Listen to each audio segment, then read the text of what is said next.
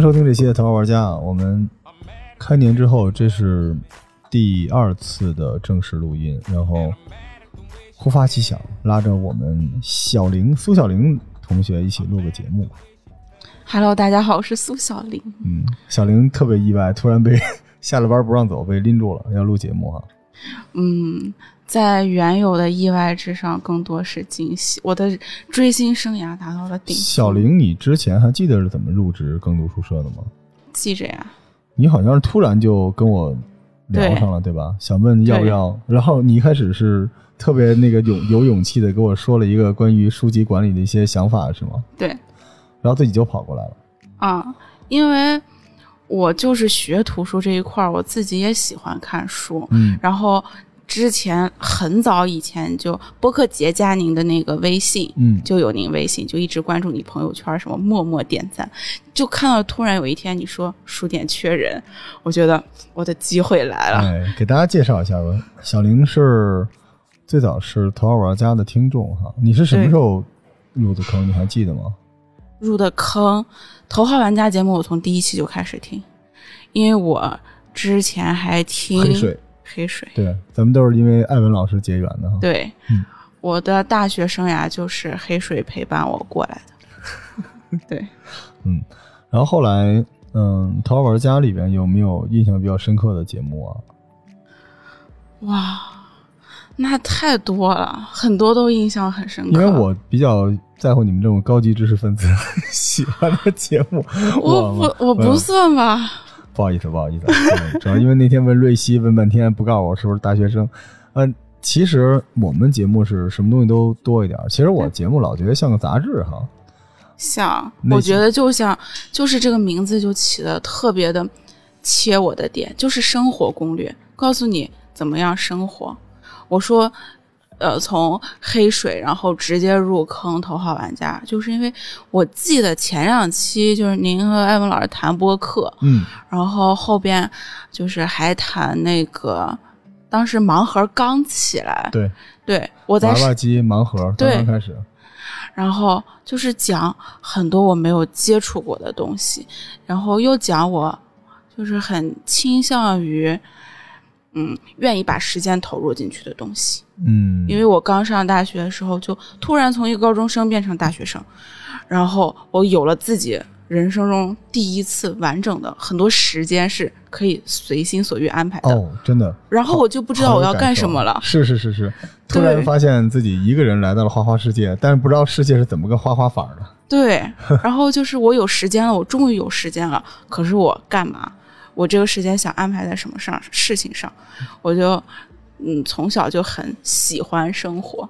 我身边的朋友就都说我对很多事情都感兴趣，就是热爱这个花花世界。嗯，所以播客就想给我开了一扇门，它既让我有时间，就是静下心来，完全属于自己戴上耳机的那一刻的时间，然后又让我就是更好的开眼看世界，嗯就是那种感觉。哎，这个特别重要。对，其实我上大学的时候，嗯，好多生活我也没体会过，我只是听说过。嗯，但是我比起那些连听都没听说过的人，我还是有了一份自信。对，其实人的眼界为什么叫眼界，不是手界？就是很多东西只是你看到。我记得我特别小的时候去香港，啊，那个时候你不知道在香港要过关，就有解放军叔叔在那站岗，你是不能随便去的，不是说港澳通行证啊。那个时候我是被啊压过去的，然后，然后当时我回来之后，我觉得我好洋气啊，然后我周围的呃小伙伴都觉得我特别厉害，就围绕着我啊，大罗峰，你给我讲讲香港是什么样，九龙是什么样啊？可实际上，嗯、我虽然当时很很自豪，但是我会想起来我在香港其实动也不敢动。然后就在大马路上站着，其实我完全不知道我能干什么，我就在那儿一直站着，也没有钱，就是我其实跟着人上货去的，我就在那个呃旺角的那个花园村花园街，嗯，现在叫波海街，就卖鞋的那个地方的体育场里面站着，因为我当时我舅舅特别无聊，怕我乱跑，但是又不想给我买吃的，就把我关在那个体育场里面，然后我就看着车来车往，我觉得世界太美好了。嗯然后那个时候我就把这些东西和我想象中的我映射进去。我在想，哇，我正在那边买鞋，我带了一特漂亮的香港姑娘，然后我开着那个跑车，然后我去吃好吃的路边的。其实我什么都没有，我就是白去了一次。我记得那次香港之行，我是吃的方便面，呃，而且还不是出钱一丁，最普通的方便面。我就是最后回来的时候吃了个许留山，但是我在北京我的班儿里边，他们可能觉得我已经过上了杨少成先生的那种 声色犬马，可是我觉得我还是发生变化了，因为我见到一个更好的东西，那个东西叫眼界。眼界其实你它可能不是欲望，你只要看到了，你可以选择你要不要成为其中的一部分，但是你不能见都没见过。哦我感觉我特别理解你说的这段话的那个谢谢情境，因为我上大学是在上海上的，我从一个相当于北方的一个小城市，然后突然到了上海那样。之前在我印象中完全就是花花世界，然后我可能面对很多的很广阔的天地，然后完全不同的一些事物，然后我有时间，我就想我怎么可以融入。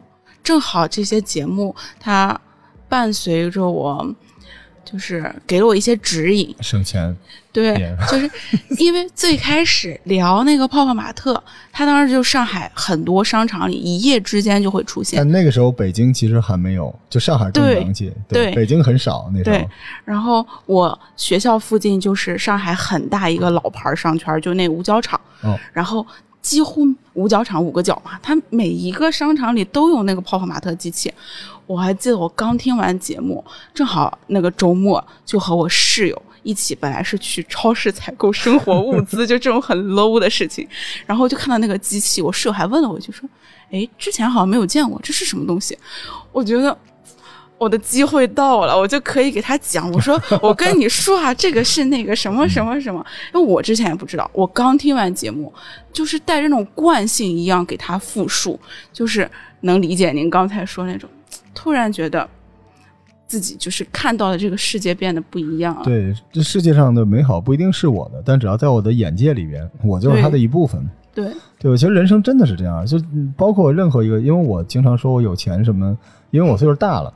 如果你让我散尽家财回到你们这个二十多岁，我一定呃也不愿不一定愿意。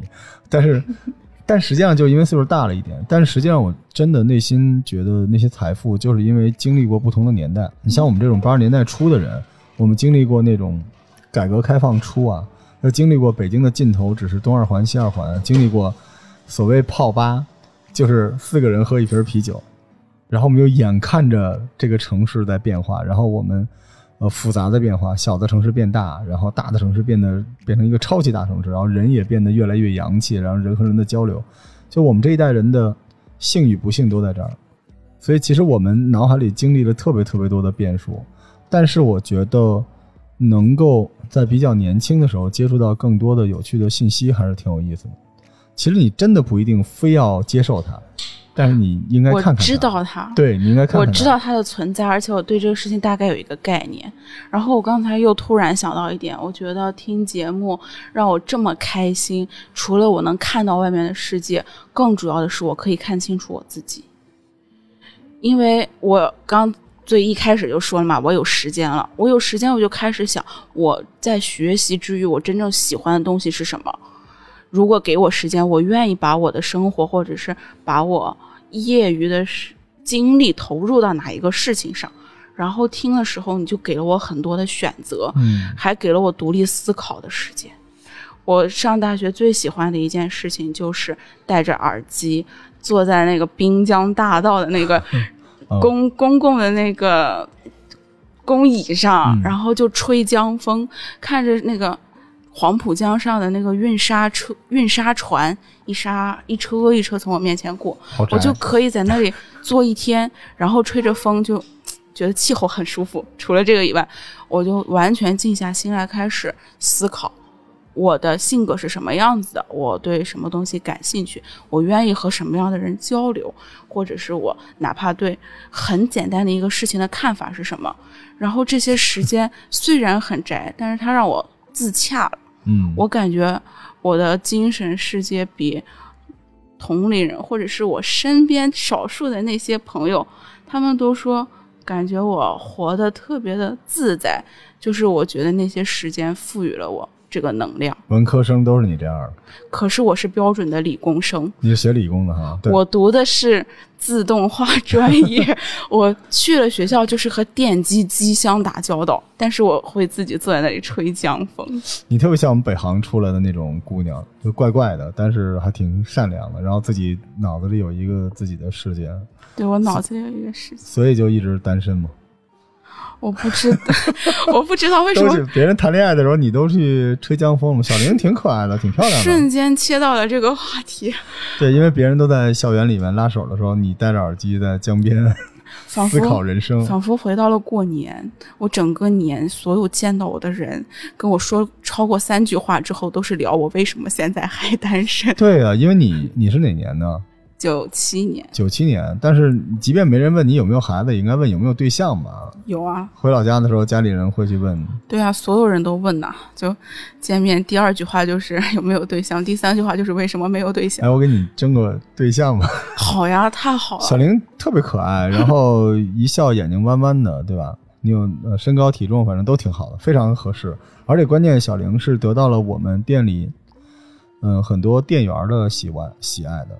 他们这些就是天天像椰丝儿啊，然后依依他们都说你特别能干，他们特别想你。今天我回来上班，啊、因为今天是周六加班嘛，我回来第一件事就是椰丝儿跑到大门口跟我说：“小玲来了。”你看你你这个被喜爱的程度啊！但小玲其实能够呃加入到我们这边 part time 进来，是因为你学的一个神奇的专业。对我从自动化跨专业自学考研考到了管理学图书情报类，对就听起来很神奇吧？情报其实是干嘛的没什么关系，这个这个这个就是这个研究生是干嘛的？就是为什么叫情报？我的导师跟我说，你出去跟人解释，你就说这个情报它是从日本的那个情报专业翻译过来的，哦对，就是 information 其实是信息，它是分类。日语的那个中文，在中文嗯建立这个学科就直接叫了情报类。嗯，对。所以其实这个专业你们当时学的是什么呢？就解析这个书上的一些没有，其实这个专业它的本科阶段叫信息资源管理，就是管理信息大千世界的各种信息所。谓管理就是归类。对，可以这么说。所以它跟所以它跟图书是分在一个类的，哦图书情报类下面还有档案学。像我的方向就是图书馆学，就是我录取的专业，所以我是 就觉得我很适合我们书店，是不是？啊所以我就毛遂自荐来那天。小林过来跟我聊天，我心说你胆子倒是不小，结果告诉我说我是学这个专业的，我确实很吃这一套。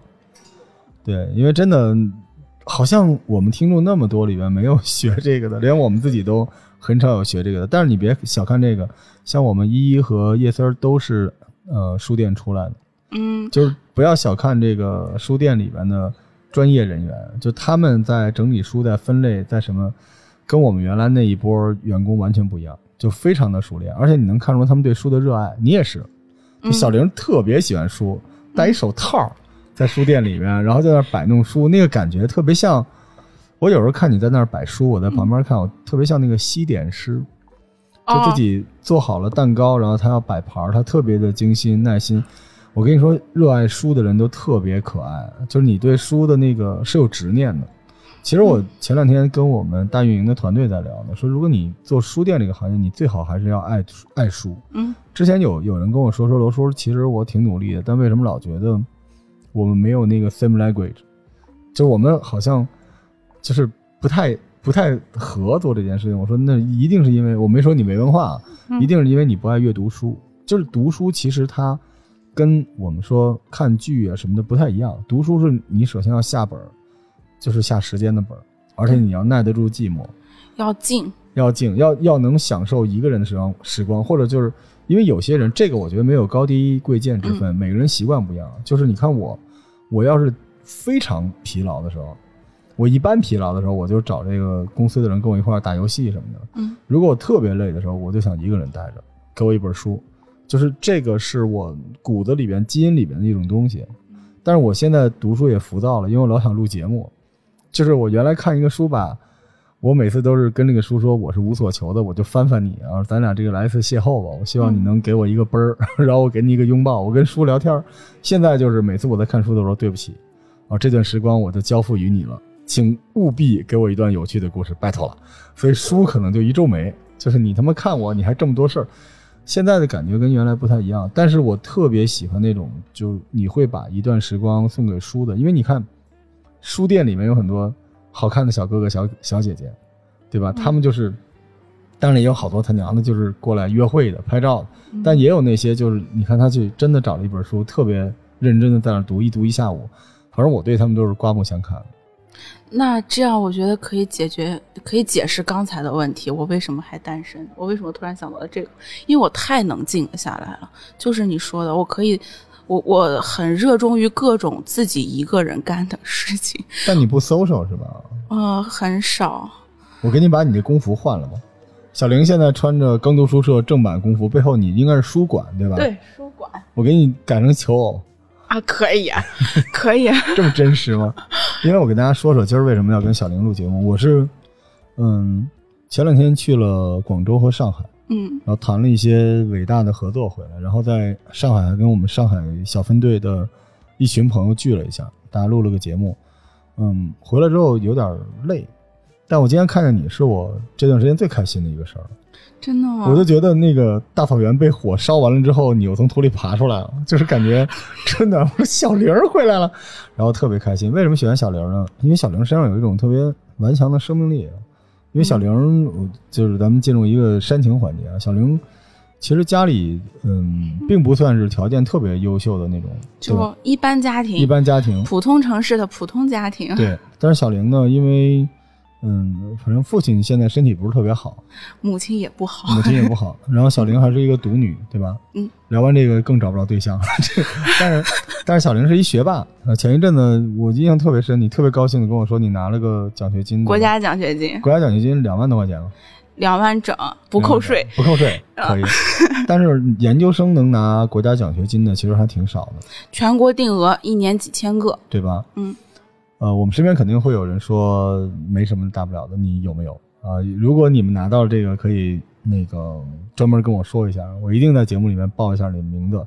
就这个时代啊，是这样的，就是我们喜欢所有学历、所有来历的人，但是我们也不能因此就不尊重有学历的人。就是有一天我在某一个场合，我说大家说一说你们都是哪学校毕业的吧，就是大家全都沉默了。所以我觉得是这样的，没关系啊。这个英雄虽然不问出处，但是有出处的，呃，也很有可能成为英雄了。所以像小玲这种学霸，还挺难得的。是吗？嗯，就我可能跟我身边的大多数人的状态都有点不大一样。就像我身边也有，嗯嗯，我同样学校肯定成绩也比我好的很多啊，对吧？我没多少人学你这个专业吧，想必。啊、在全国是个小众专业，但是就是他们更多的是去啊、social，哦或者是说其他一些事情。像我在这个群体里，就是这么独来独往喜静，也有点奇怪。而且我的生物钟到现在特别的被我身边的同学们怎么说？叹为观止，到点就睡，到点就起是吗？对，我是标准的早睡早起型人，我就每天六点多一点我就自然醒，不用闹钟我自己就会醒像像。像个老人。对我身边所有人说我活得像老人，你看我喜欢自己遛弯儿，然后 还早睡早起，然后就手里弄俩钢珠子，晃啷晃啷晃 啷啊。，那倒不至于，我就戴耳机听节目。嗯，但是小玲那时候跟我说说，因为家里这个情况嘛，包括家人的身体也不太好，然后所以就不找家里要钱了，就嗯就做学生就自己赚钱，勤工俭学差不多。嗯，其实没有说条件那么不好，嗯但是我就是自己觉得想争这口气，就是不想让家里再给我操心了，或者是说我拿到钱的时候，呃，能给家里哪怕贡献一小点，也许只是买个小礼物，我自己特别有成就感。我觉得我给这个家做贡献了，我活到这么大，终于可以回馈我爸妈了。嗯我这因为之前一直在外面上学嘛，爸妈就是他们生日我都赶不回去，也不可能一起过，一般就是打个电话什么。我去年不是就是年底来耕读嘛，然后挣了工资，我特别开心的一件事情就是我在我我自己生日是年底，所以我生日肯定是会我和我爸妈一起过，我就很开心跟他们说，那这样吧，我以后给你们定个。定个家规，因为我长大了，我给大家家里定一条规则，就是以后我生日的那一天，我不要你们的礼物，我给你们送礼物，好不好？我自己生生日的时候，我给你们一人送一个，然后你们两个就平等咱俩的。现在聊的这事儿吧，我觉得很多听众他都不可思议。咱俩特别像在聊一个十几年前的那个好学生，你是为什么成为好学生的一个话题。我我但是小玲太老派了，是吗？对你是一个非常 real 的人，就是这个话题我就很感动，因为其实小林工资也很低，啊，没有多少钱，因为他来的时间也因为我时间有限。对，但是小玲是，我有一点特别喜欢，就你不用特别热爱这份工作，但是至少你要对得起这份工作。你是那种既热爱又对得起的，因为你每天到了这儿就一直在干活，一直在干活，然后非常用心的在整理工作。就是你，你你可能不知道，就是你这么用心整理工作的这种东西，在影响整个这个公司。是吗？对，因为我听到我们其他运营的小伙伴互相就聊说，你看人家就来两天，你看人家干什么活，你干什么活，包括我们店里的那些人，因为你知道，嗯，门店是一个是一个生态圈儿，哦。就这里边有所谓文职，就像我们这种大运营的团队，这些人他们是在办公室里工作，偶尔在外面工作，然后还有店员，那店员很容易就被人理解为服务员，但其实我是非常反感这个的，我一定要把我们的嗯 office 的人和我们的店面的人混成一起，我要让他们互相了解、互相尊重。所以现在你不知道，就是我们的店员每天每天每个人必须就是我们的运营的人要拿出一小时当店员、当服务员了，嗯，让大家感受一下什么叫摆书，什么叫收拾桌子，什么叫招呼客人，这样他们在做活动的时候、做自己的工作的时候，可能更能结合实际的情况。嗯但是你知道，就是在这个情况之下，大家互相沟通多了之后，大家会告诉大家什么是对的，什么是错的。就是这帮人都可怀念你了，觉得你特别能干，而且，哎，你可能还是年轻，你不懂。就是现在的年轻人，如果他懂得通过自己的努力就要自己该得的那一份，这是一个多么宝贵的品质。现在要不就是不努力就想要，要不就是努点小力，恨不得想要公司 CEO 那种。还有那种就是完全不努力，我也不要，就是丧着的。你这种，反正有的时候我都很会被激励。我就希望我手底下像你这种小蘑菇多长出几个来。我就觉得通过自己的努力能够做到，就特别好。这个真是，然后看你就特别高兴，特别心情就会特别好。嗯，大家如果想看小玲的话，周末能看到，嗯，就是周末我只要有时间一定会来的。戴一个大手套，然后就在书的附近。但是其实你眼里有活嘛，什么活到你手里也都可以做。有我一般来就周六周天两天嘛，我周六来就先围着咱们店转一圈，嗯先围着书看一圈，看看呃那归类什么乱了，然后再过来看一下这个其他的物品摆放区，呃那些需要我添的书有没有就是卖出去的，或者是说拿错了的，然后就先大概了解一下情况，就开始分类吧。我学的就是分类嘛，所以我就特别喜欢分类，而且我还有点强迫症，我看到这些就自己就下意识就特别想把它码回那个整齐的样子，这件事情让我很舒服。咱们这书店有点，我不知道是给你增加了一些工作量，还是我不知道你怎么理解。因为我定的规则是按照出版社来做书的，嗯，所以其实这个跟传统的分类不太一样。就你眼里面，如果耕读再往下走，就关于图书的分类，最理想的状况会是什么样？咱们可以聊个技术话题，书籍的分类。书籍的分类，其实我来跟那个四儿姐和一姐他们都学挺多的。因为虽说我是学图书馆的，但是我跟他们不一样，他们是有工作经历的，嗯他们是有这个背景，所以他们分数比我会强很多。我搞的就是学术那一套，尤其你看我还是半路出家。转专业过来的，我一直在研究学问，就是写论文嘛。写论文就是分类号，书上那些东西，嗯，跟店里这些很多实际情况其实还不是太一样。不不一样，对对对。然后我刚来的时候完全也是懵的。我分类不是说我必须按照什么分，而是说你给我一个规则，我可以给你优化这个规则。嗯比如说咱们店里现在是按那个出版社社分，所以我每次分的话，像后浪那个区域，我就会下意识的按我自己的嗯喜好或者是一些个人理解，可能历史的放在一起。啊，历史里面还分战争，它出的战争或者是呃什么世界史啊、然后刚才有那个晚清录什么的这些，我会习惯性的把它们放在一起，把它们放在一起，就相当于已经把这个大区域划分到一个小模块了。然后，那他们在分的时候，为了我自己觉得，如果我是作为一个顾客来挑，可能相同颜色或者相似颜色的书，它如果长期就是码着很多，我会晕，或者是说我就跳过了，就会呃错失掉一些我可能想要去挖到的东西。那我分的时候，就在这些的基础上，我可能想红的两本书之间放一本白的，嗯，或者是说呃深色的之间放一个浅色的。啊、或者说暖色的里面放一个冷色的，就这样让它有一种跳跃的感觉，像音阶一样。虽然我不大懂音乐，但是我自己是这样觉着的。我看书的话，就会有那个时刻都保持新奇感。嗯，这个还挺重要的。然后我就这样把所有大事就是一步一步化成最小的模块，然后我就专注于我眼下的这件事情，然后再一个小模块一个小模块做完，就像拼图一样，就拼完了。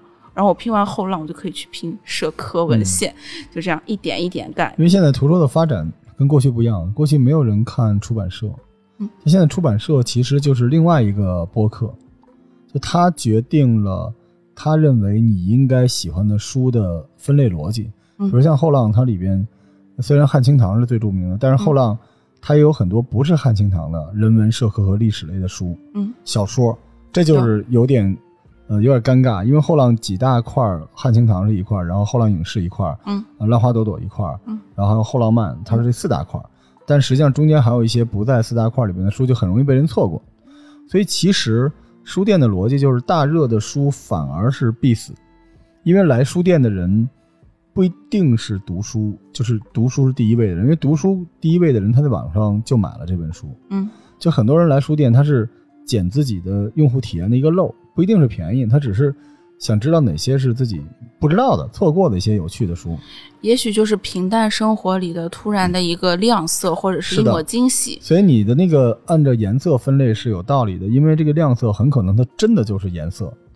但是书来说，其实还要再往下细分。比如说，咱们就是拿后浪来说，嗯，晚清看晚清的人，其实他看的不是历史，他看的是偏政治。嗯呃，因为晚清的特点就是政治导致了经济方面的一些东西。但是历史类的，如果到了中东地区，就有的时候会有，你，比如说土耳其，比如说波兰，不一定是中东了啊，就这个区域的嗯，那它可能是不一样的，因为这个是咱们小的时候的一些认知上的空白。嗯但有些就是到了欧洲中世纪的家谱，就是有点混乱的那些东西呢，其实它有点偏神话，它是偏嗯谱系的，所以是这样的，就是你会发现买罗马元老院的这波人是有可能看晚清的这一块儿，但是他们是不会看十字军的，不是一拨人。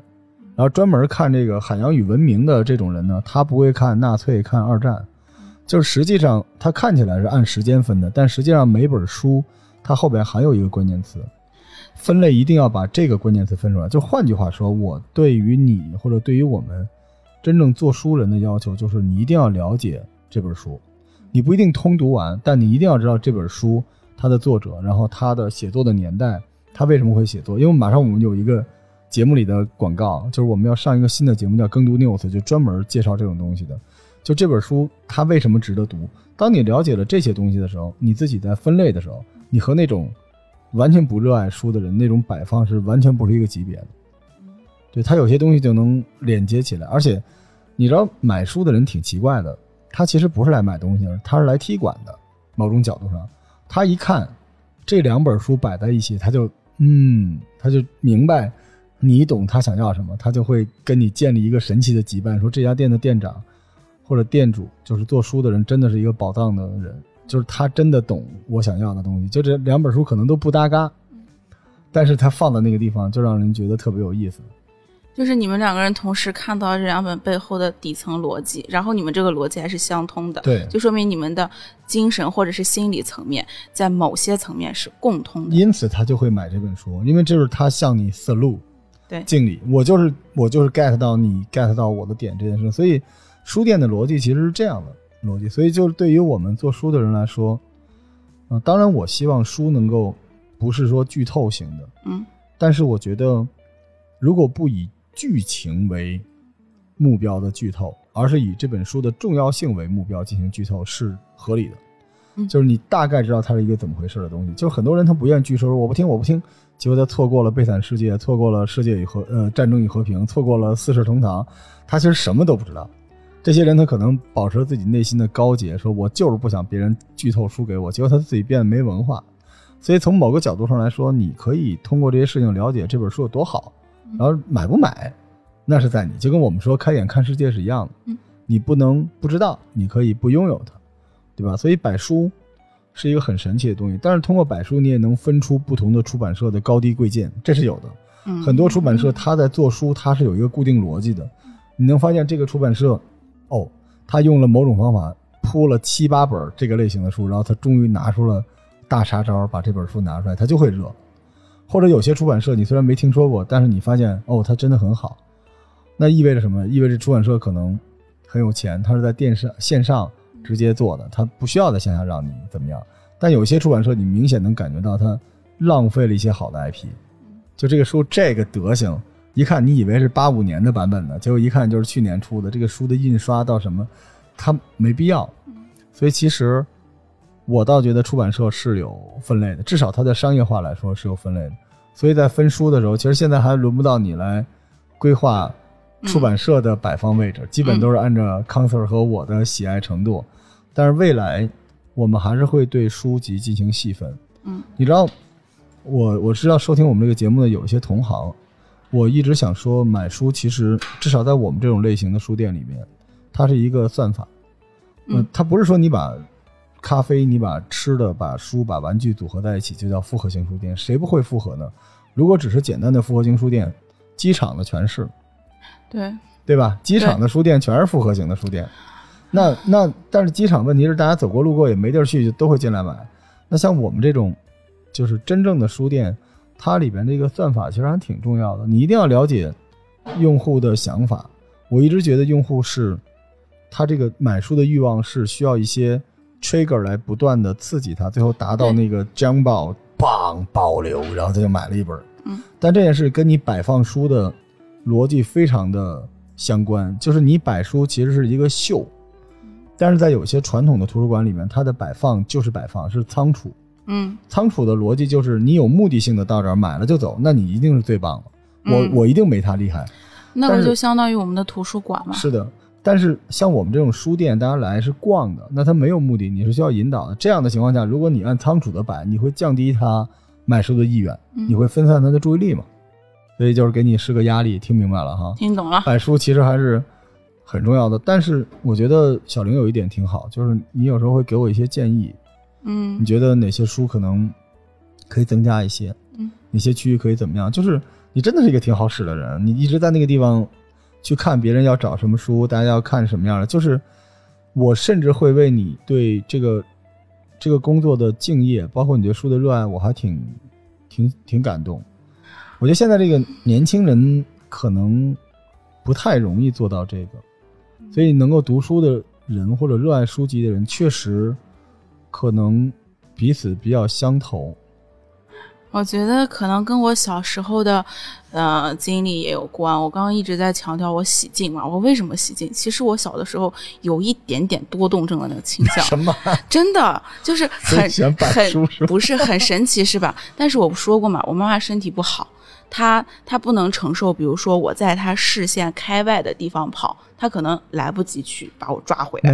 或者是她保证我的安全。所以我妈想了一个特别有效，我觉得改变了我一生的招儿。她从我六岁的时候，他把我送去学书法。而且是悬腕书法，就站在那里写，我就可以原地不动，还不用出声音。书法都是好吗？对呀、请请认真点儿，我就是写字儿的好吗？什什么什么什么书法不是旋肘呢？不是不是，我的我的意思是，他把我固定在那一个动作上，嗯然后长期的就站在那里，他就可以看着我，还不用发出声音，我还不会吵到他。多动症治好了吗？对，就这样改变了我。我的我在学书法前几年都是那种被逼的，因为我需要每一天都练。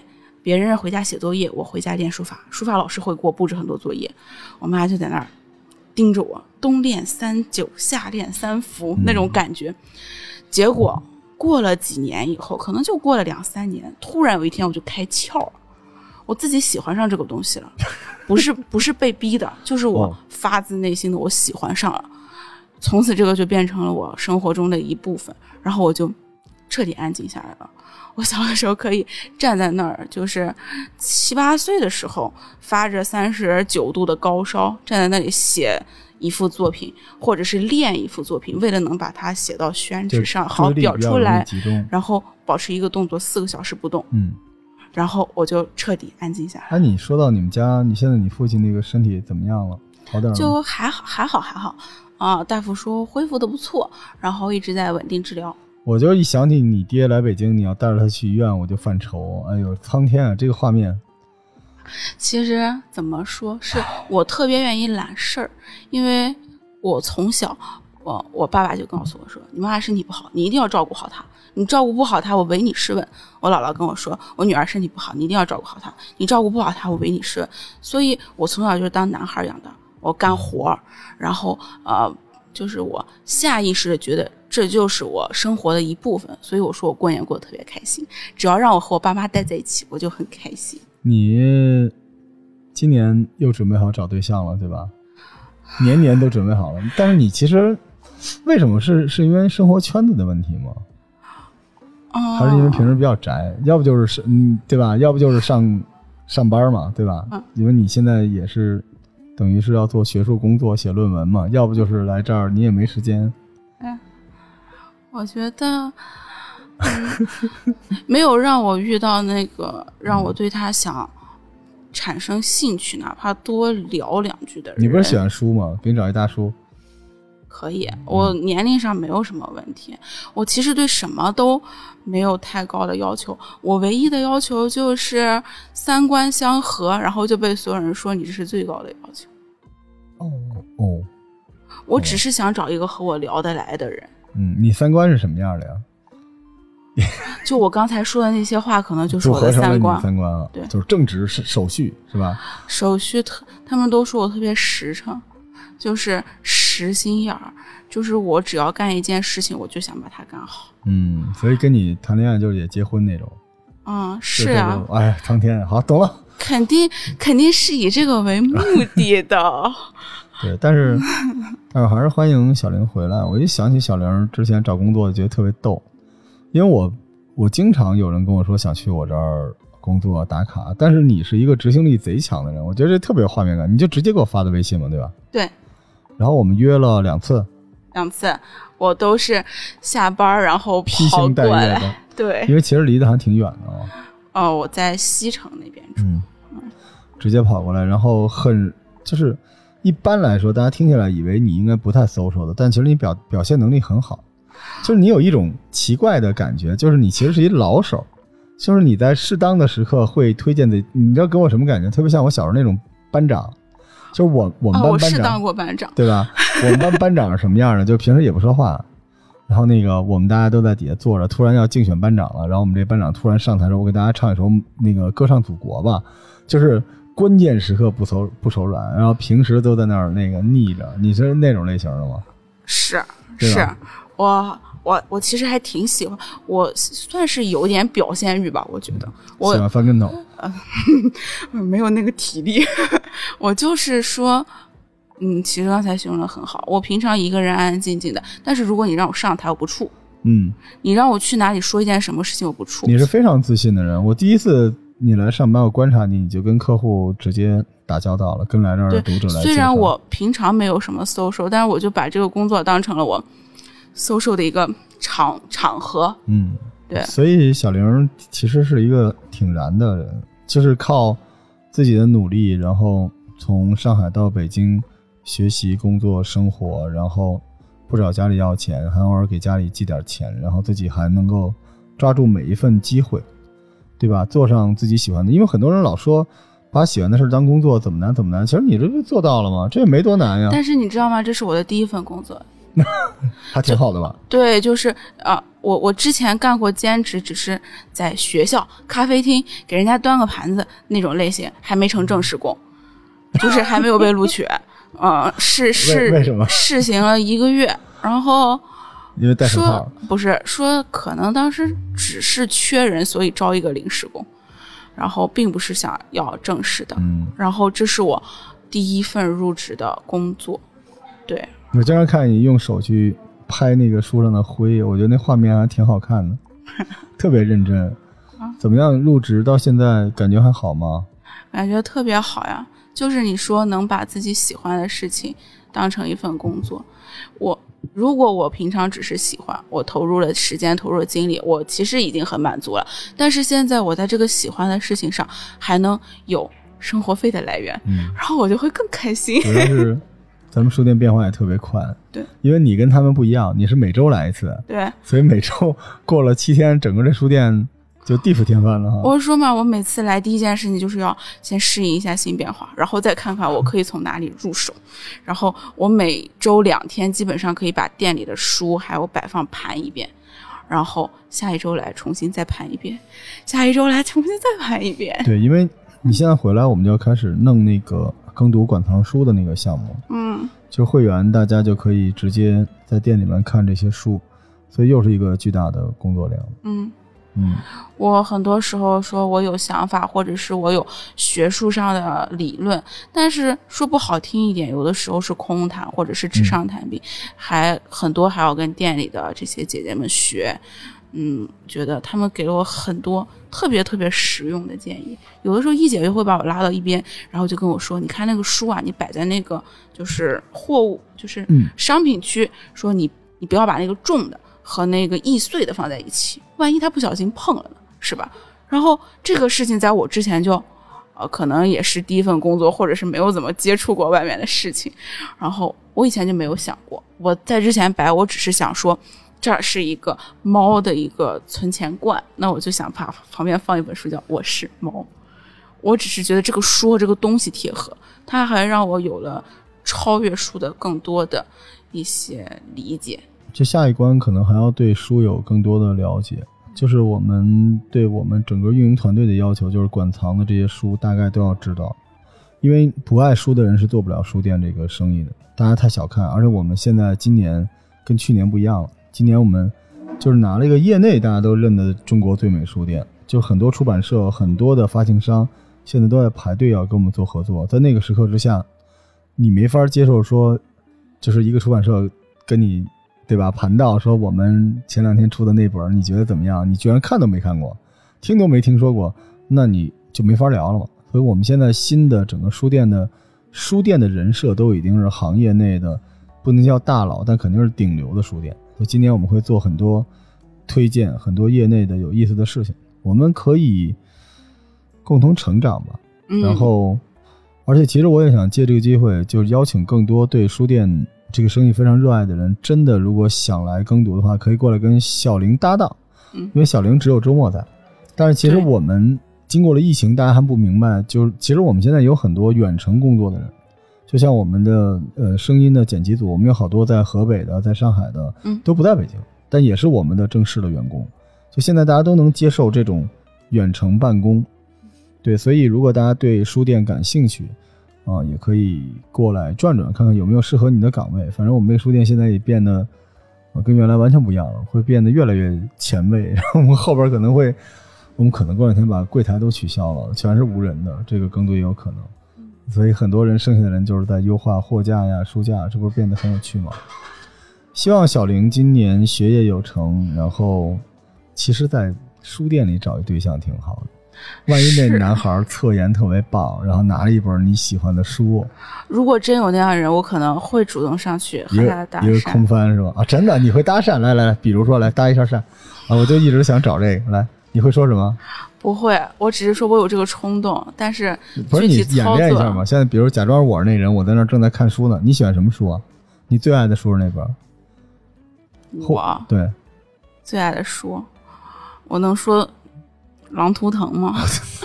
就看看起来会会有点会有点俗气，比如比如？比如正在读，这大哥正在那儿看《狼图腾》呢，然后你走走过来了，然后怎么办？光线已经聚在了你和他之间，这个时候你会说什么？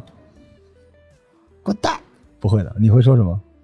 我可能想问他对书里的哪一个情节这不是很奇怪吗？突然飘过一个人，深刻，因为先生你好，你喜欢这本书里的什么人呢？不，我我可能会跟他说，我说，哎，你看这个书啊，我也特别喜欢这个书，我喜欢哪个情节？这也 太搭讪了吧！这也太搭讪了，因为这就是我想象中的一，点套路都没有。你可以拿我练一下吗？你这太奇怪了。是吗？嗯，那看来我单身还是有理由的。对，你就你就来来来，比如说我正在看这书，你你你跟我说话来，不会说，你咋整啊？你就突然让我这么说，我又不会说，但也只是我想的。嗯，刚才我说的那些也都只是我想象的。我觉得任何事情在教你吧，在没有真正接触到他那一刻的时候，你不知道你会怎么样。我教你啊，你可以跟他说，这本书挺老的了，但是我觉得他电影远没有书好看。说完转身就走，就好了。学到了然后回头一看，那男的走了，然后你恨死我。啊，但是，但我觉得，但我觉得这个甚至不叫搭讪，因为你你知道，你像我在那边卖书，你见过吧？嗯我就会主动说，我就因为上次看一小妹子买《罗马元老院》，嗯我说这是给你爹买的吗？他说我要看，然后我说哇太厉害了，这马屁就拍过去了嘛，对吧？就是说你你拥有跟你父亲一样的智慧吗？就包括卖东西都是这样的，你完全可以借这个销售之机啊、建立一段好联系。那我觉得我可能刚刚就是想象的场景不一样。如果我只是销售，我会很乐意跟大家分享。没没没有区别，因为你现在首先就是要先建立联系嘛，建立联系，无论是卖书还是找对象，对，全是一样的，先要建立联系。因为其实最好的方式，他对你是有一个滤镜的，你知道吗？他会觉得你挺就是在书店里工作的女孩是不是更好一点？所以他会，所以他会有时候会拜托你帮他找书，嗯，对，然后有的时候，但是前提就是你要懂这本书，嗯，对吧？你你也不知道是啥，然后你说你你大哥你开啥呢？这肯定是不行的，嗯你肯定还是得了解或者怎么样，所以这跟摆书有关，对对，就是要更努力、更尽力的了解这些书，然后发现他们的底层逻辑。我总结了今天的话题。是，而且因此你就知道那个那个男生的底层逻辑是什么了。对，所以我说我最想要的就是三观相投。其实我只是想聊得来，嗯，就是我说的，我们可能在潜意识里某一个点是共通的。喜喜欢狼图腾，你这个点你也是你这我喜喜欢狼图腾我喜欢鬼吹灯，它是同一类的啊，可以可以不。是不是，我当初我对这个书印象深刻，我也好几年没有再看了。小的时候看，但是我只记着我当时看到最后，哦就是大结局的时候，说那个他主人公回到了北京，然后看着北京刮沙尘暴，他就想打电话问那个草原上阿爹他们已经草原草场退化了，我都不知道为什么，我很小，就可能只有初中。我我可能对环保这个事情都没有那么深的了解的时候，都没有什么自己的见解，我就看着那几行字就哭，就停不下来。我平常是一个泪点很高的人，我的心特别硬。我哦他们说我铁石心肠，但是我看着那个就会突然哭，然后我哭了整整一下午，就可能从中午哭到了晚上，眼睛都哭肿了那种。然后我把那个书放下，但是我一想再想到那个画面，我就又会哭。